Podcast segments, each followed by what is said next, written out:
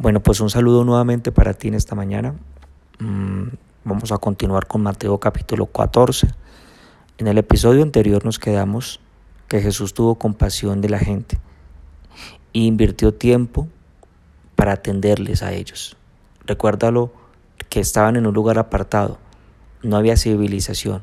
Jesús viajó en una barca y la multitud, que eran cinco mil hombres, más mujeres y niños, viajaron a pie.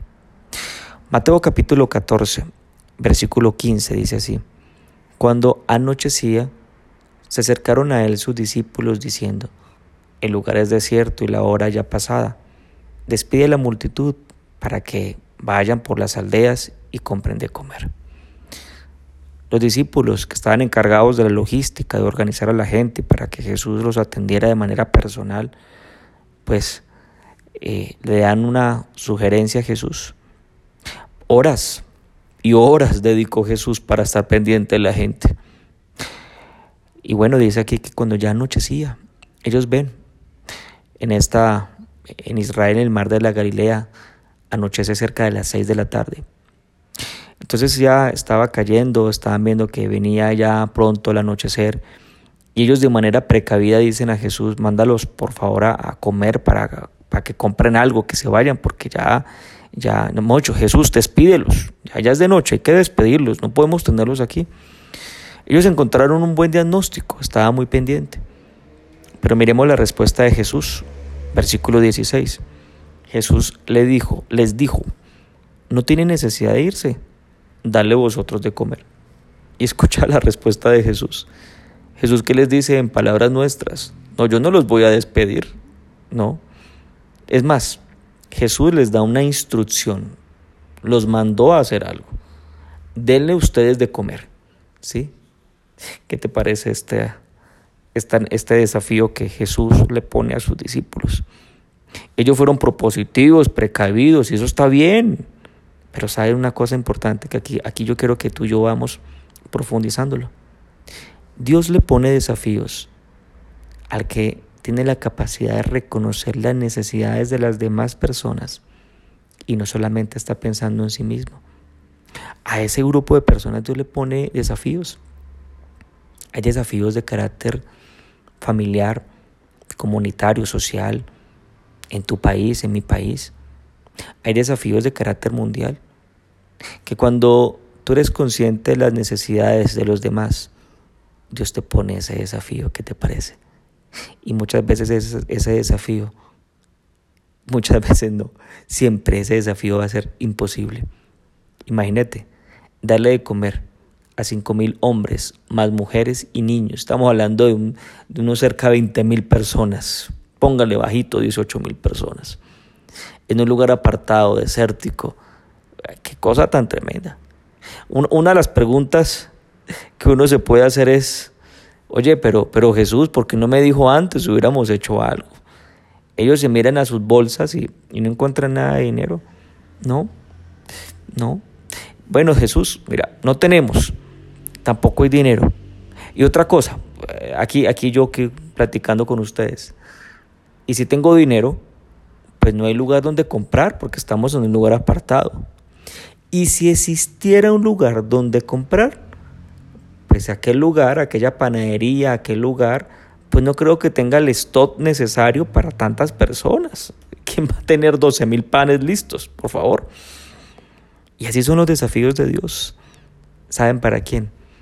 Para los que son conscientes de las necesidades de los demás para los que se conmueven, ¿te acuerdas como lo estudiamos en el episodio anterior? Para los que se conmueven. Jesús se conmovió. Ahora era el momento que sus discípulos se conmovieran también por el pueblo, por la gente. Jesús le pide a sus discípulos algo, lo imposible. Para algunos, para ti o para mí, lo imposible puede ser perdonar. Para algunos, lo imposible puede ser volver a amar a la mujer que Dios te dio como esposa. Para algunos puede ser imposible honrar a tu mamá, a tu papá. Para algunos es imposible volver a mirar a los ojos a un hermano. Sí, para algunos. Pero ¿cómo es nuestra respuesta? Mira el versículo 17. Estamos en Mateo 14. Y ellos dijeron, no tenemos aquí sino cinco panes y dos peces. Esa es la respuesta. Eh, la respuesta de ellos es, Jesús, no tenemos, no alcanza. Es más, no se puede. Sí, no, no se puede. ¿Usted cómo me pide eso?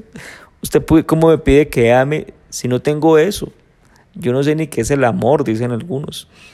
Yo no conozco el amor, yo no conozco el perdón. ¿Usted por qué me pide eso? Usted, usted, es más, eh, yo creo que estás haciendo hasta, pues, no sé, eh, aprovechado conmigo. ¿Por qué me pides eso si sabe que yo no lo tengo? ¿Mm? Hay algo importante que tú tienes que acostumbrarte como hijo de Dios. Y es que tú te tienes que acostumbrar a recibir desafíos imposibles.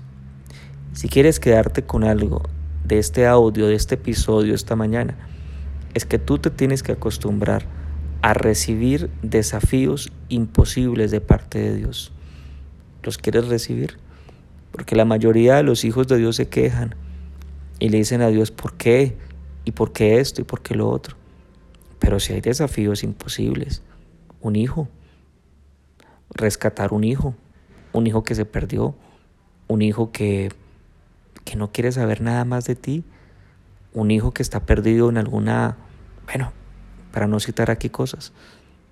Pero eso es un desafío. ¿Cómo lo ves? Como la peor maldición del mundo. No lo veas así. Mira, cámbiale la palabra lo que tengo que hacer por lo que voy a lograr hacer. Porque estás con Él y con Él lo vas a lograr. Acostúmbrate a recibir desafíos imposibles. Porque el que ve y hace milagros con Jesús es aquel que se hace el discípulo de Jesús. Y tú te has hecho discípulo de Jesús como verdadero hombre. El que ve, el que ve y los hace los milagros, se hace discípulo. Ese es el que se hace discípulo. No es aquel que habla palabras bonitas de Jesús, no es aquel que dice a la la la de Jesús, Jesús, no. Es aquel que los ve y los hace a través de su vida. Ese es el discípulo de Jesús. Y sabes una cosa, el que ve y hace y el que se hace discípulo tiene una, va a tener una capacidad. Ese se va a convertir en líder. Y ese líder va a enseñarle a otros a ser discípulos.